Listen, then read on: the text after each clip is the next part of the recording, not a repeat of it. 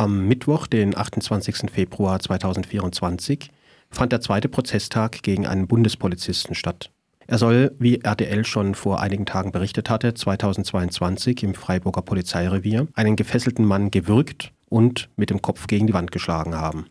Unter Vorsitz von Richterin Bachmann verhandelte das Amtsgericht Freiburg überraschenderweise nur rund eine Stunde, obwohl diverse Zeuginnen geladen waren.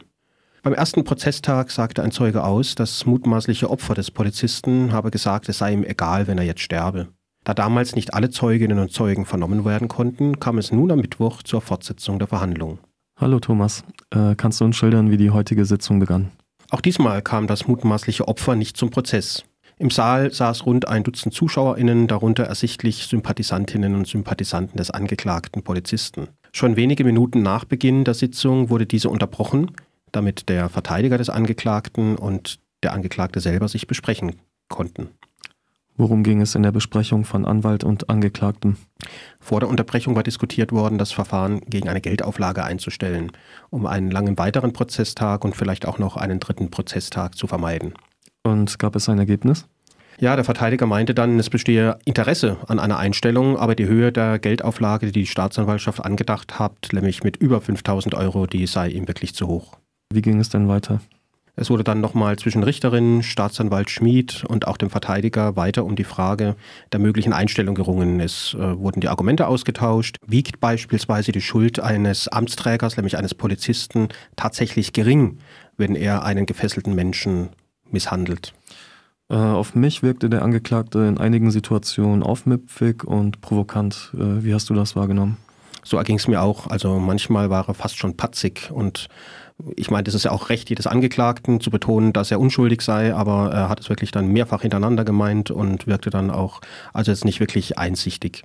Und im ersten Prozesstag, da meinte er dann auch noch, da im Zusammenhang mit diesem Angriff oder mutmaßlichen Angriff auf den Geschädigten, der sei ja einfach vom Stuhl aufgesprungen und als er dann gefragt wurde, warum er nicht einfach einen Schritt zurückgemacht habe, der Polizist, ähm, und ihn stattdessen mindestens am Kinn gepackt hatte, da hat er dann einfach geantwortet, äh, weshalb denn der Staat, den er hier vertrete, zurückweichen solle.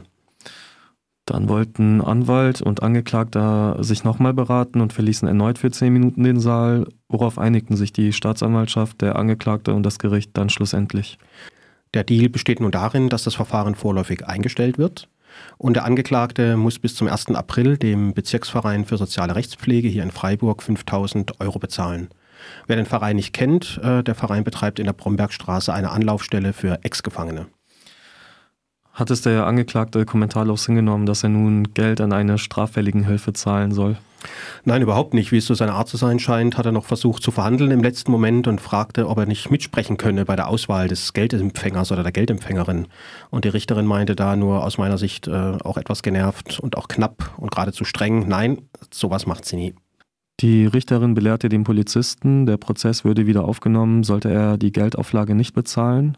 Es käme dann also zu einem neuen Prozess zu der Frage, ob er wirklich auf dem Revier einen Menschen gewürgt und mit dem Kopf gegen die Wand geschlagen hat. Für Radio Dreieckland haben den zweiten Verhandlungstag Emre und Thomas beobachtet.